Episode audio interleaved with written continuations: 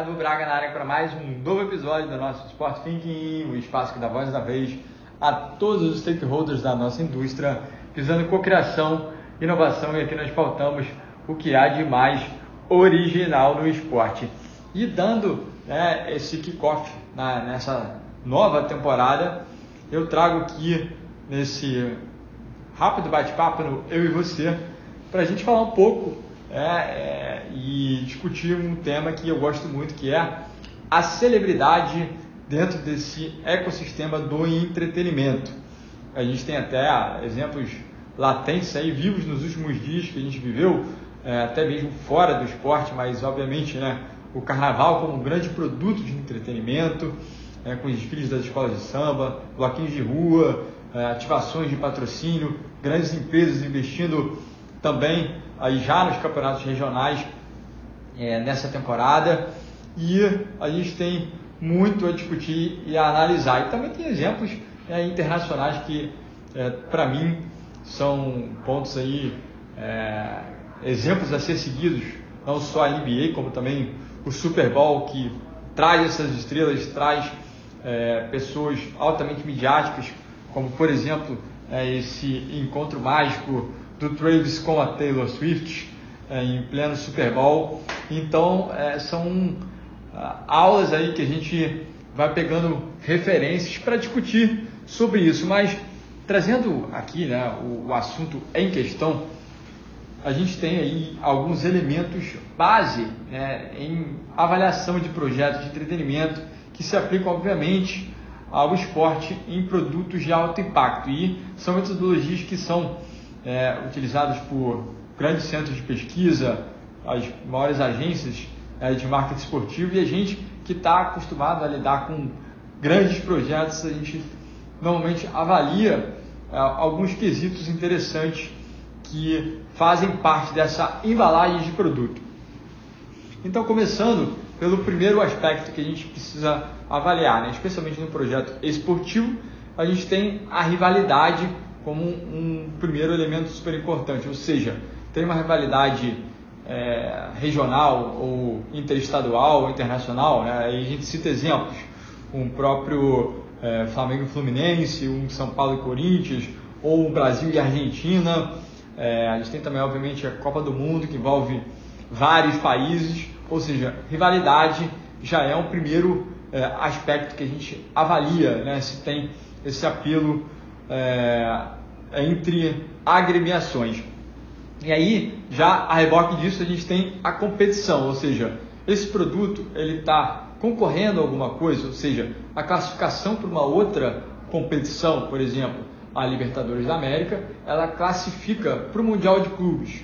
É, a gente tem o Campeonato Brasileiro que classifica para a Libertadores e assim sucessivamente é, com é, os mais diversos contextos sejam regionais, nacionais ou internacionais, como a gente falou. E aí, é, um terceiro aspecto que a gente inclusive viveu é, durante a pandemia, a falta do fã no estádio. Né? Ou seja, é, nada acontece se não tiver esse, essa aura, esse apelo, essa conexão entre fã e ídolo, ou seja, público consumidor no estádio, público consumidor hoje também nas redes sociais, é, no streaming, a gente tem, obviamente, a, a TV aberta e fechada ainda como grandes canais de comunicação é, que as marcas patrocinadoras estão sempre é, olhando para esses mercados de alta visibilidade. E aí a gente já vem para esse quarto aspecto que é justamente a mídia. Todos esses primeiros três elementos, a rivalidade, a competição e o fã, fazem com que a mídia se interessem, é, com que a mídia se interesse por esse produto.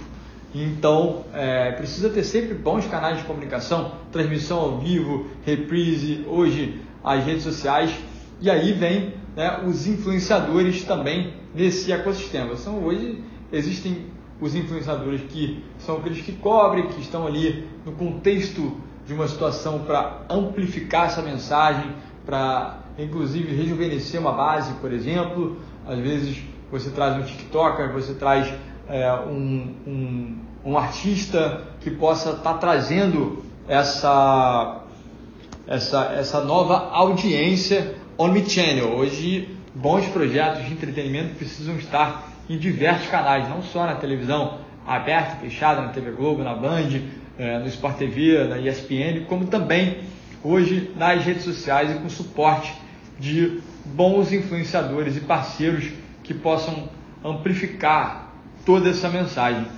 E como a gente, né, no início do papo aqui, o cerne do nosso, do nosso tema são as celebridades, eu gostaria de, de é, endossar a importância das celebridades dentro desse ecossistema, dentro desse contexto de comunicação, desse pilar né, 360 que a gente tem.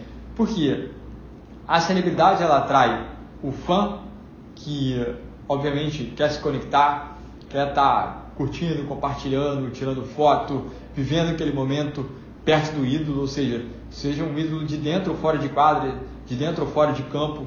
As celebridades, como eu falei há pouco, né, do, da própria Taylor Swift, ali no centro do Super Bowl, é, e outros vários exemplos que a gente poderia dar aqui, as celebridades elas ajudam, é, que ajudam todo esse, esse sistema é, econômico, inclusive, de, e de, amplificação da mensagem.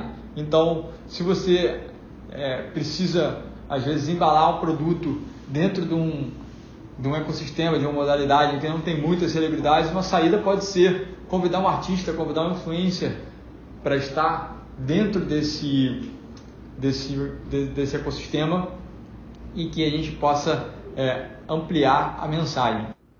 Então, as celebridades elas estão a cerejinha do bolo para que justamente né, o patrocinador, o detentor de direito, a mídia, o fã é, possam se fazer dentro de um contexto maior que aí sim vira um produto de negócio.